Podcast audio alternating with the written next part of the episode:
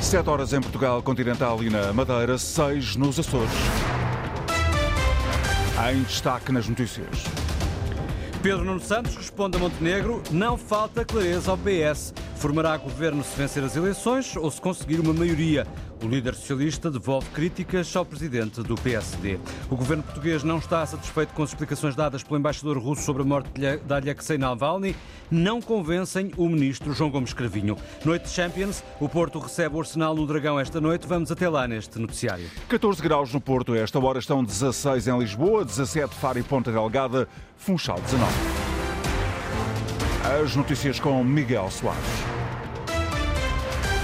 Pedro Nuno Santos responde a Luís Montenegro. O Partido Socialista é claro no que vai fazer depois das eleições, diz o líder do PS, ao contrário do presidente do PSD. O Partido Socialista foi claro naquilo que está disponível para fazer. Vai governar se vencer as eleições ou, ou conseguir constituir uma, uma maioria. E já disse o que é que fará se não obtiver esse resultado. E, portanto, a única questão que falta resolver, uh, responder é ao PST. E por isso é que eu disse, não havendo reciprocidade, o Partido Socialista sente-se desobrigado. Não há mais nada para clarificar. E agora é importante importante é que o PSD, de uma vez por todas, também seja claro e que se deixe de exigir ao Partido Socialista aquilo que o PSD não está em condições de garantir. O PS vai formar governo se vencer as eleições ou se conseguir formar uma maioria. Pedro Nuno Santos insiste nas críticas à AD por causa das propostas fiscais. A AD apresenta ao país um programa que é uma verdadeira aventura fiscal. Essa aventura fiscal significa em quatro anos menos 16.500 milhões de euros.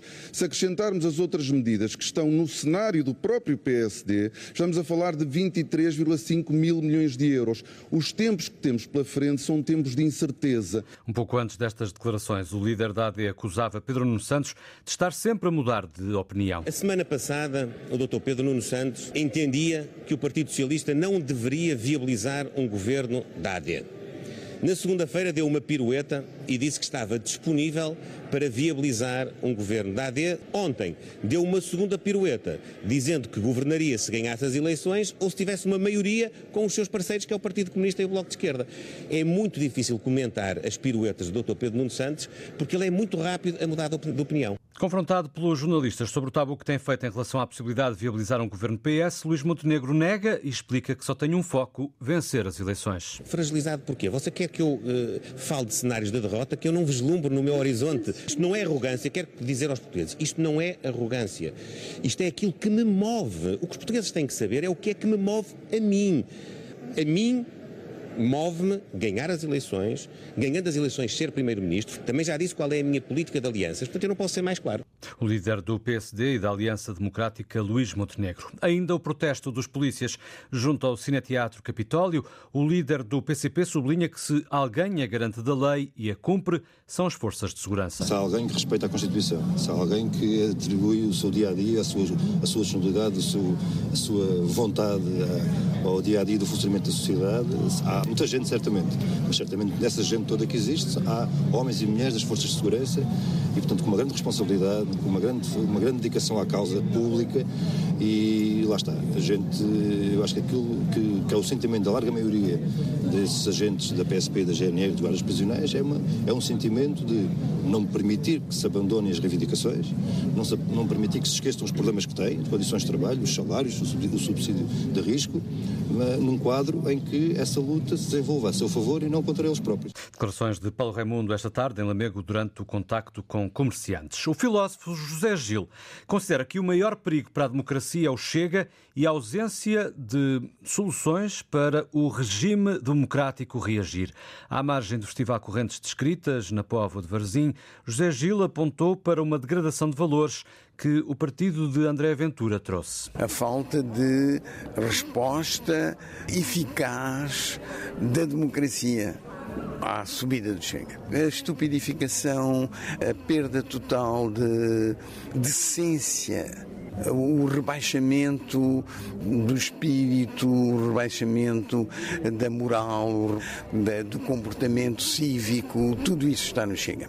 A mentira, a possibilidade de fazer tudo e de ir contra a democracia e uh, imediatamente o não respeito dos outros, quer dizer, o que está implícito no comportamento, na retórica do Chega é indizível como rebaixamento, ponhamos mais uma vez, do que pode ser eh, um comportamento, uma conduta cívica. O filósofo José Gil, no Correntes de Escritas, o festival distinguiu hoje a escritora mexicana Fernanda Melchor, com a edição deste ano do Prémio Literário Casino da Pova, com o livro Temporada de Furacões. As explicações dadas pelo embaixador russo ao governo português sobre a morte de Alexei Navalny não convencem o executivo. Ouvido pelo correspondente antena no Brasil, Pedro Saguerra, o ministro dos Negócios Estrangeiros explica que os esclarecimentos dados ficam muito aquém do que seria desejável. O embaixador não foi capaz de nos fornecer com os esclarecimentos que havíamos pedido, portanto eh, está feito aquilo que é nosso sinal de profunda preocupação com mais esta degradação do ambiente na Rússia e infelizmente a resposta do lado russo foi uma resposta perfeitamente insuficiente. Os esclarecimentos é que foram pedidos? Sobre as circunstâncias da morte de Alexei Navalny. A resposta foi, foi nula eh, e eh, o embaixador considera que a grande preocupação internacional eh, não passa de ingerência em assuntos internos, como se a morte do principal opositor de Putin fosse um assunto de enfim, importância menor. O ministro João Gomes Cravinho, que vai participar na reunião do G20 no Rio de Janeiro, em representação de Portugal, um dos países convidados. Champions, o Porto recebe esta noite no Dragão o Arsenal, jogo da primeira mão dos oitavos de final. Já 11, eh, Fernando Eurico. Já 11 eh, e no Porto apenas uma mudança esperada porque Zaidu lesionou-se com gravidade no joelho na última partida e, portanto, Wendel é o titular no lado esquerdo da defesa.